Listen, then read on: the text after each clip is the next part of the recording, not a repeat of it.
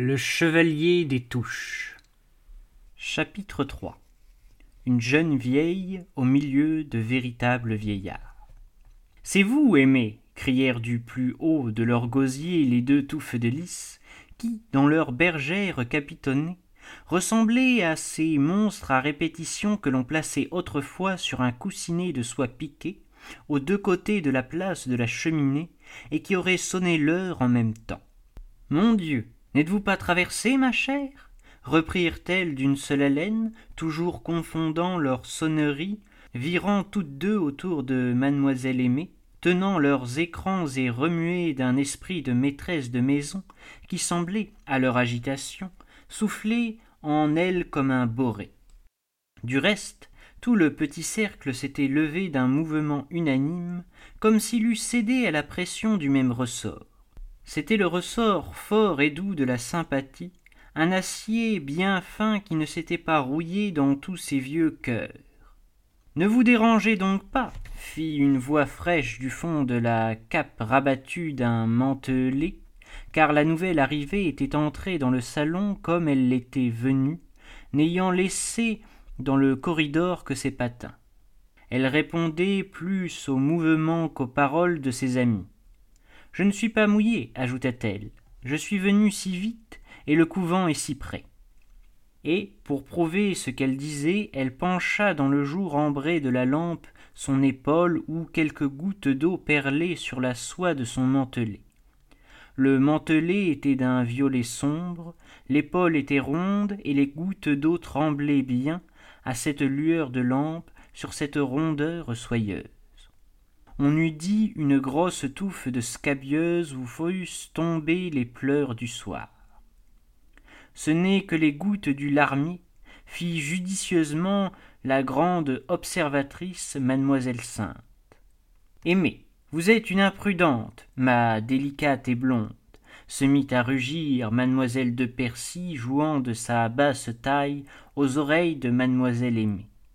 C'était un essai, l'entendrait-elle la sœur de l'abbé tenait beaucoup à raconter son histoire au baron de Fierdra, et elle la croyait compromise. Vous êtes exposé, continua-t-elle, à vous rendre malade, car en venant, si vous n'avez pas eu la pluie, vous avez eu le vent, mon amour. Mais, pour toute réponse à cette tonnante observation, machiavéliquement bienveillante, la délicate et blonde avait détaché l'améthyste qui agrafait son mantelet autour de son cou, et, des plis de ce dessus reployé, sortit une grande personne, blonde, il est vrai, mais plus forte que délicate. Quand elle se retourna après avoir jeté languissamment son mantelet au dos d'une chaise, et qu'elle vit mademoiselle de Percy rouge comme un homard dans son court bouillon et qui de sa main faisait un cornet. Pardon dit-elle mademoiselle car je crois que vous me parliez mais ce soir je suis dans sa touchante pudeur d'infirme elle n'osa dire le mot qui exprimait son infirmité. Mais montrant d'un geste son oreille et son front madame est dans sa tour au plus haut de sa tour dit-elle en souriant et je crains bien que ce soir elle n'en puisse descendre. Mot poétique et enfantin qu'elle avait trouvé et qu'elle répétait les jours où sa surdité était complète. Elle avait une manière de les prononcer qui faisait de ces mots. Madame est dans sa tour. Tout un poème de mélancolie. Ce qui veut dire qu'elle est sourde comme un pot, risqua l'abbé d'un ton sarcastique et cynique. Tu auras ton histoire, Fierdra et ma sœur ne sera pas obligée d'avaler sa langue comme les sauvages, ce qui doit être un rude supplice, même pour les héroïnes de votre force, mademoiselle de Percy. Pendant qu'il parlait, la cadette des touffes de lys avait pris par ses coudes nus au-dessus de ses longues mitaines mademoiselle aimée et l'avait doucement poussée dans sa bergère, tandis que mademoiselle Ursule approchant un carreau avait posé aimablement dessus les pieds de cette fille qui semblait si bien porter ce nom d'aimée qu'il lui donnait tous sans y ajouter d'autres noms mais vous voulez donc que je m'en retourne mes trop aimables? fit celle-ci en prenant sur ses pieds les mains de mademoiselle ursule et en les regardant dans les siennes vous voilà tous debout. Vous voilà tous en l'air parce que j'arrive est-ce là me traiter en voisine et en amie sont-ce là nos conventions?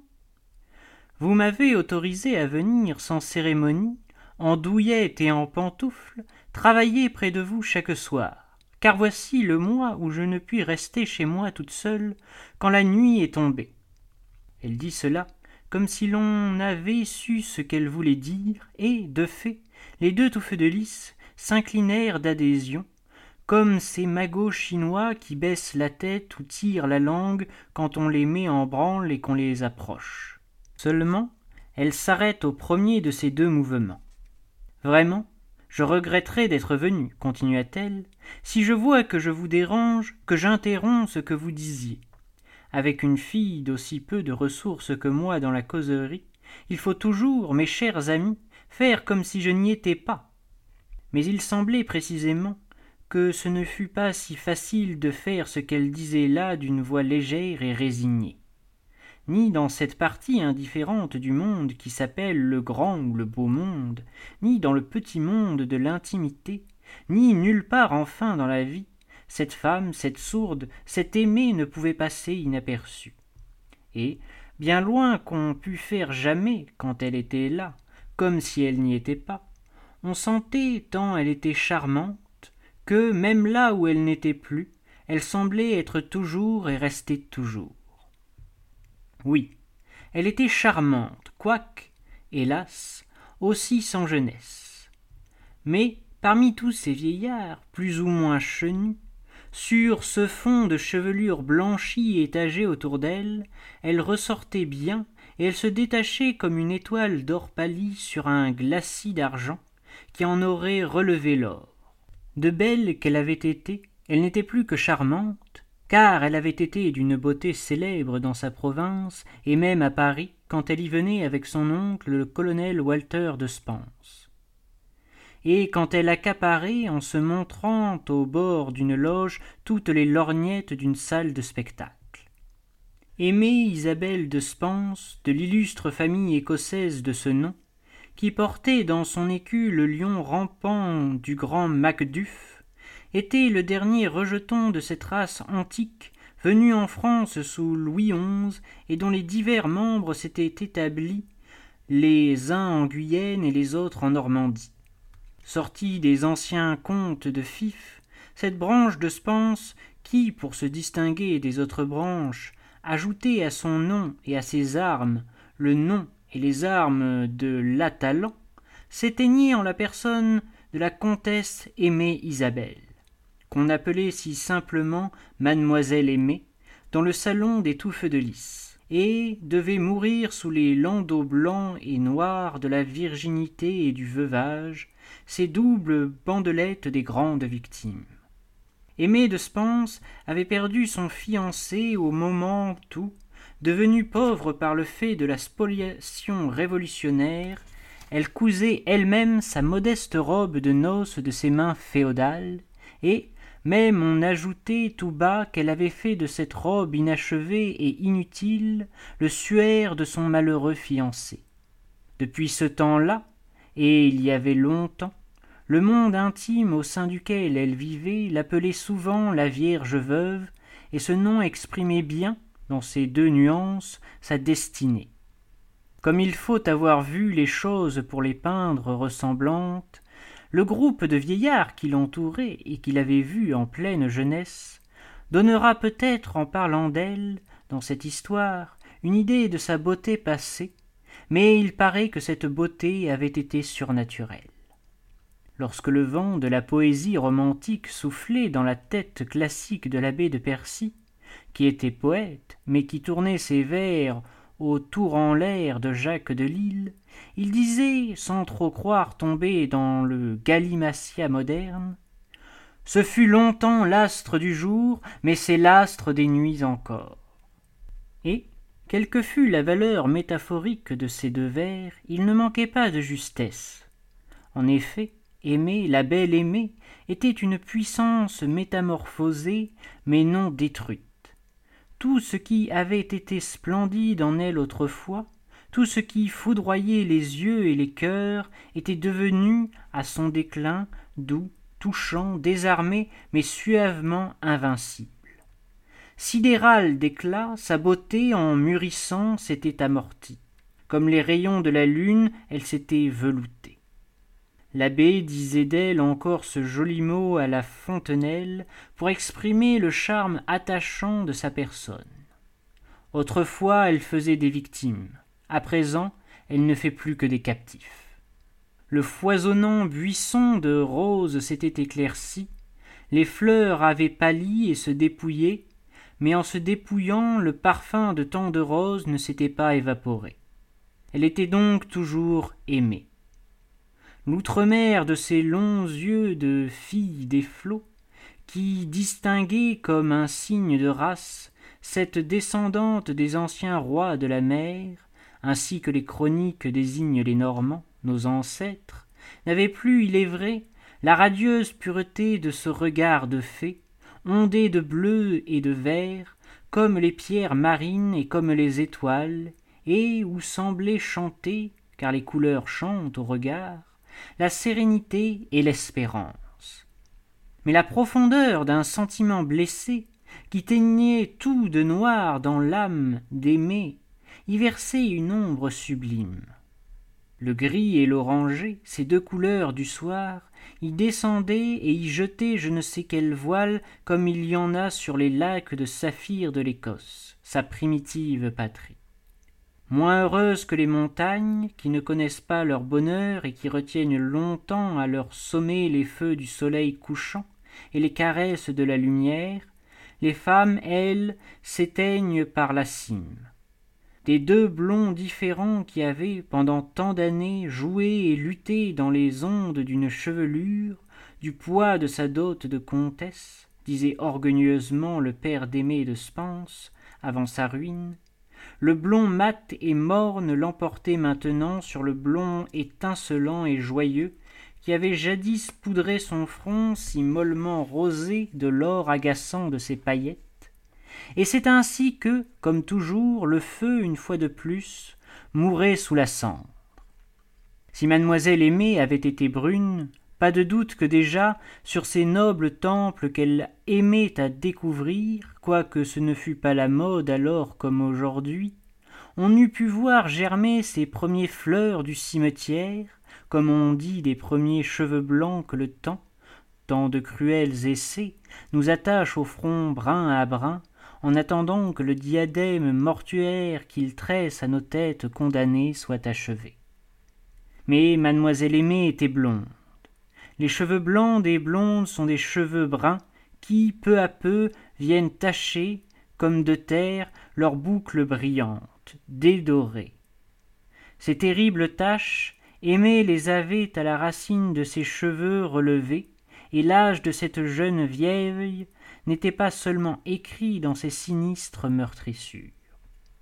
Il l'était ailleurs il l'était partout à la clarté de la lampe qui frappait obliquement sa joue il était aisé d'apercevoir les ombres mystérieuses et fatales qui ne tenaient pas au jeu de la lumière mais à la triste action de la vie et qui commençaient à tomber dans les méplats de son visage comme elle était déjà tombée dans le bleu de mer de ses yeux.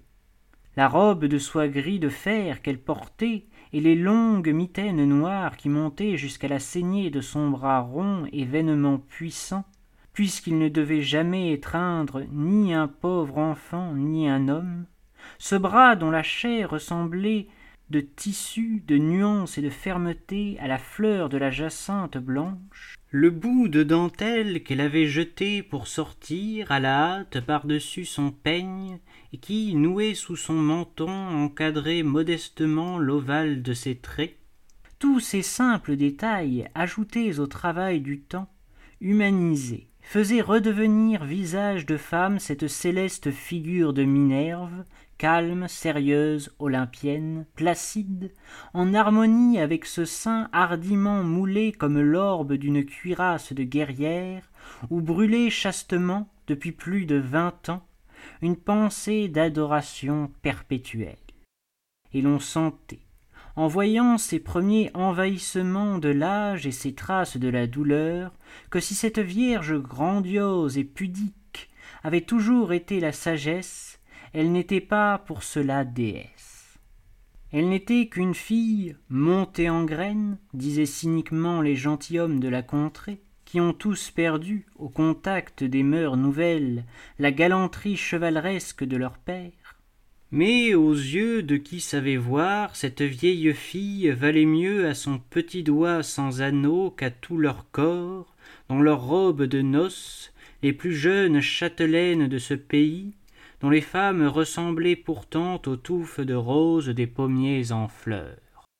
Au physique, sa beauté de soleil couché, estompée par le crépuscule et par la souffrance, pouvait encore inspirer un grand amour à une imagination réellement poétique, mais au moral qui aurait pu lutter contre elle.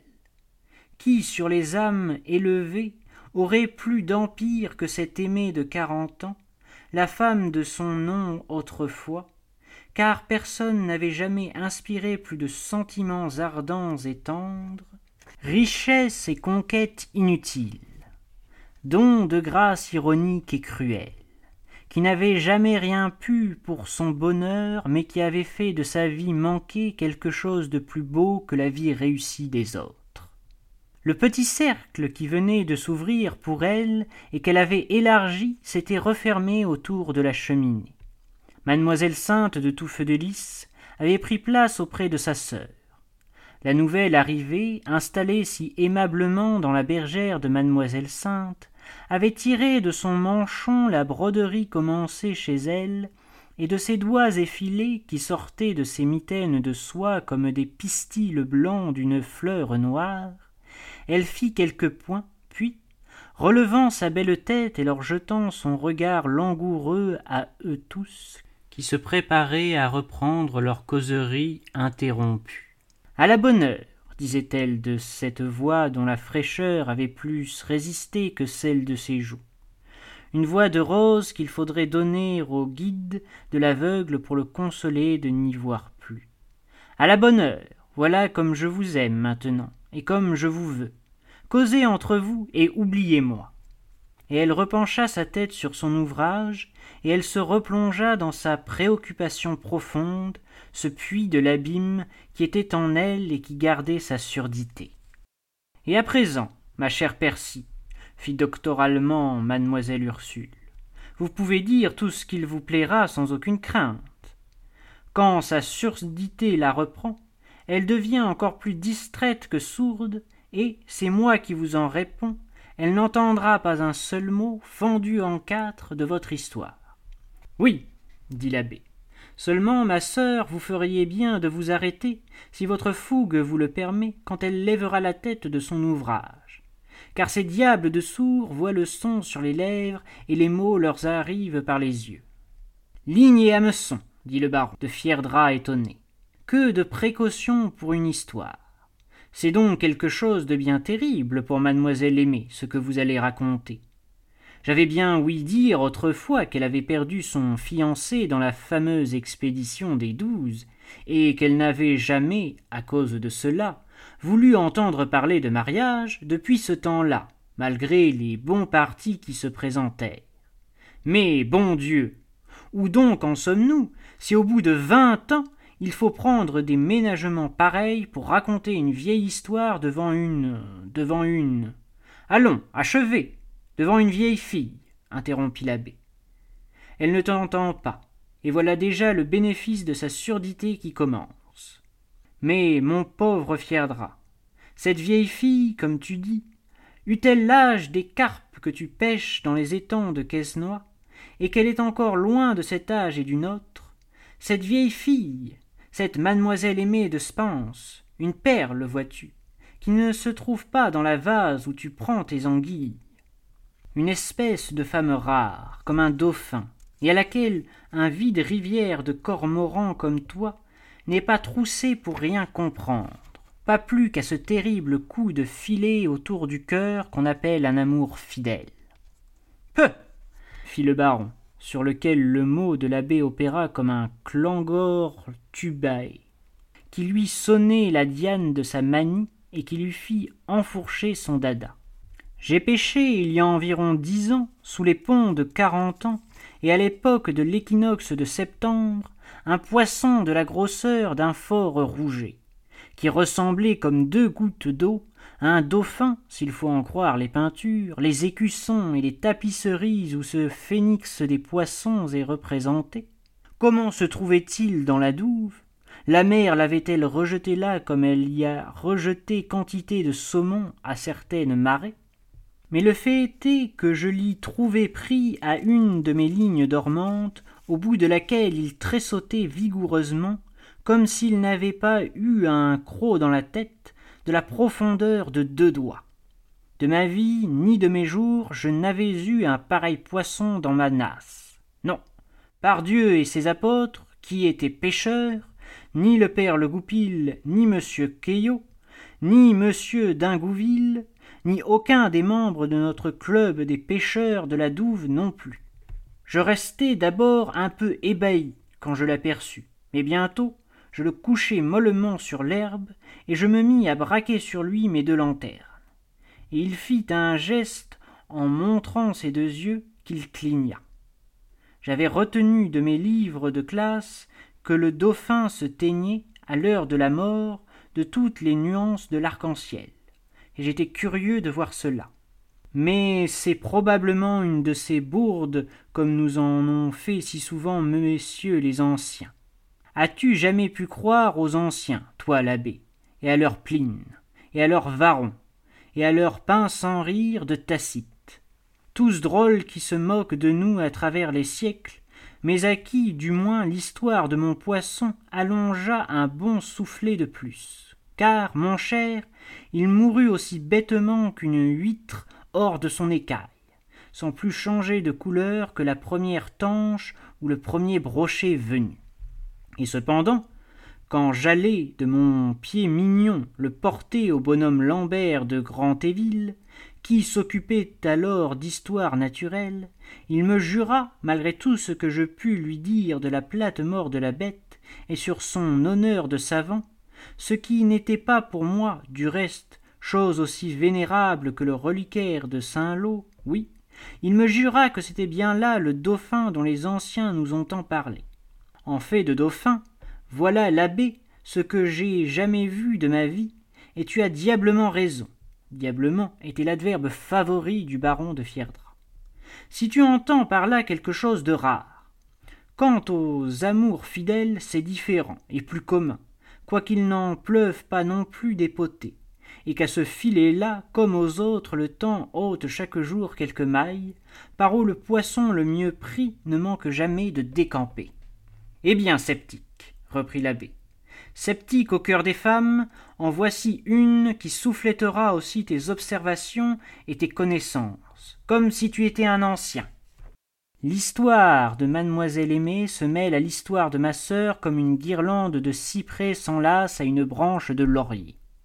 Écoute et profite, et ne suspends pas plus longtemps un récit que tu as demandé toi-même et que tu oublies à part les poissons, ô le plus incorrigible des pêcheurs.